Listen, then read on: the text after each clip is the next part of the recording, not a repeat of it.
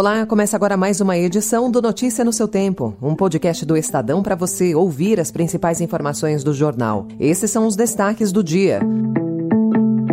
Lula abre porteira dos cargos para obter aliados no Congresso e barrar CPI. Construtoras temem queda em venda de imóvel após alta do juro. E a greve que faz lixo se acumular nas ruas de Paris. Hoje é terça-feira, 14 de março de 2023. Estadão apresenta Notícia no seu tempo.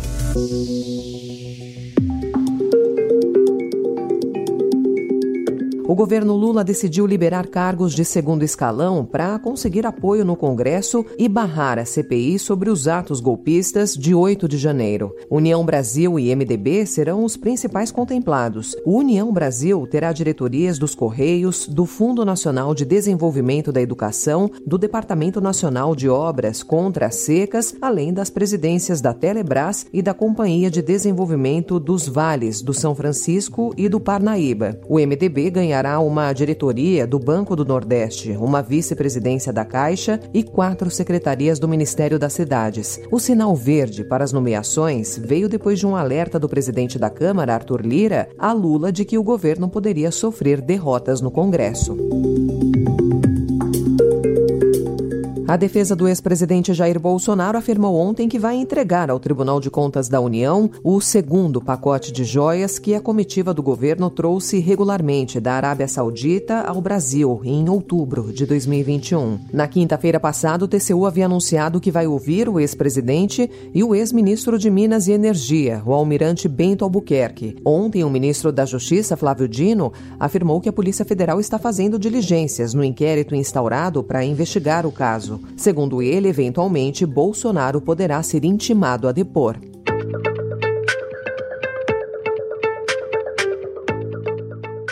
Economia agora. O ambiente de juros altos da economia brasileira, com taxa Selic em 13,75% ao ano e a onda crescente de saques das cadernetas de poupança, levaram os bancos privados a subir a taxa dos financiamentos imobiliários nas últimas semanas. O quadro ligou o sinal de alerta para as incorporadoras imobiliárias, que esperam mais dificuldade para as vendas daqui em diante, com os compradores mais assustados com o custo do crédito. A taxa média de juros chegou em janeiro a 10,74%, patamar maior do que o registrado no mesmo mês em 2021, 6,98%, e 2022, 9,41%.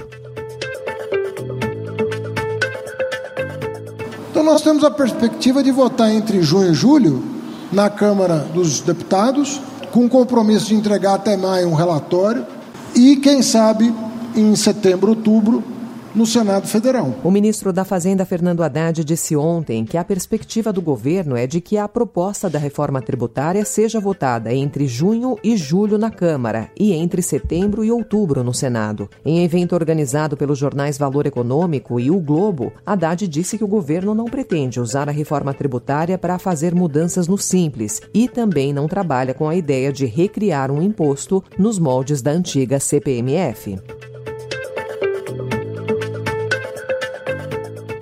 O governo estuda a criação de um novo programa, batizado de Voa Brasil, para que um público específico com renda de até R$ 6.800 possa comprar passagens aéreas mais baratas. A ideia é que servidores, aposentados e pensionistas, além de estudantes com FIES, possam adquirir duas passagens por ano, ao preço de 200 reais cada, que poderiam ser parceladas em 12 vezes por meio de financiamento da Caixa, que ficaria então responsável por fazer o pagamento às empresas empresas aéreas.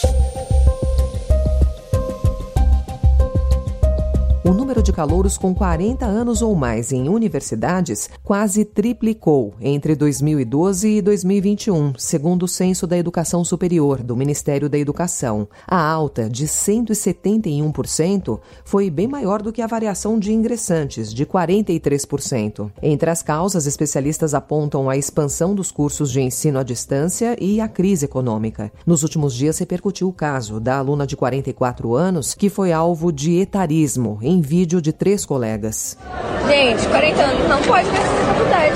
Não tem Eu tenho essa opinião, não, sabe? Ai, Acho que a professora é o material causou revolta. Hoje o Estadão traz vários exemplos bem-sucedidos em que a idade não foi um empecilho para a conclusão do curso. Em Manaus, as fortes chuvas do fim de semana provocaram deslizamentos de terra e deixaram ao menos oito mortos. O governador do Amazonas, Wilson Lima, conversou na manhã de ontem com o ministro da Integração Nacional, Valdez Góes, e pediu apoio do governo federal às ações da Prefeitura de Manaus. Tive uma conversa hoje logo cedo com o ministro da Integração, o Valdez Góes, que aí inicialmente necessita dessa manifestação da Prefeitura no sentido de decretar estado de calamidade. Essa informação que eu já tive também da Prefeitura, que isso deverá é, é, acontecer. Ainda não há informações de quantas pessoas estão desabrigadas. Já a cidade de São Paulo enfrentou ontem mais um dia de temporal, com alagamentos e estado de atenção em todas as regiões da capital paulista. O corpo de uma mulher foi retirado do rio Tietê e a relação da morte com as enchentes está sob apuração das autoridades. Go deputies. 这次大会 I was elected at this session to continue to serve as the president of the People's Republic of China. Em seu primeiro discurso depois de ter sido confirmado para o terceiro mandato como presidente da China, Xi Jinping intensificou ontem o seu confronto com o Ocidente, em especial os Estados Unidos. Ele prometeu modernizar as forças armadas chinesas e transformar os militares em uma grande muralha de aço para proteger a soberania nacional em meio as tensões com Washington. Xi também prometeu consolidar a estabilidade em Hong Kong e a reunificação da China com Taiwan.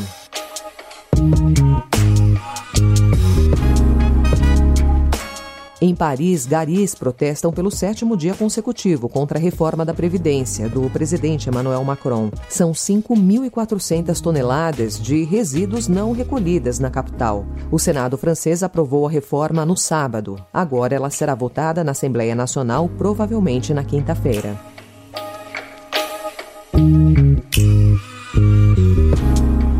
Ditador da Nicarágua, Daniel Ortega, ordenou ontem o fechamento da embaixada da Nicarágua no Vaticano e da Nunciatura Apostólica em Manágua, que é a representação diplomática da Santa Fé no país. O governo indicou que a medida ocorreu em retaliação às declarações do Papa Francisco, que comparou o regime com as piores ditaduras do século XX. A relação entre a Igreja Católica da Nicarágua e a ditadura está tensa desde a repressão aos protestos antigovernamentais de 2018, quando a Igreja atuou como mediadora. Essa foi mais uma edição do Notícia no seu tempo, com a apresentação e roteiro de Alessandra Romano, produção e finalização de Felipe Caldo. O editor de núcleo de áudio é Manuel Bonfim. Obrigada pela sua escuta até aqui e até amanhã. Você ouviu Notícia no seu tempo.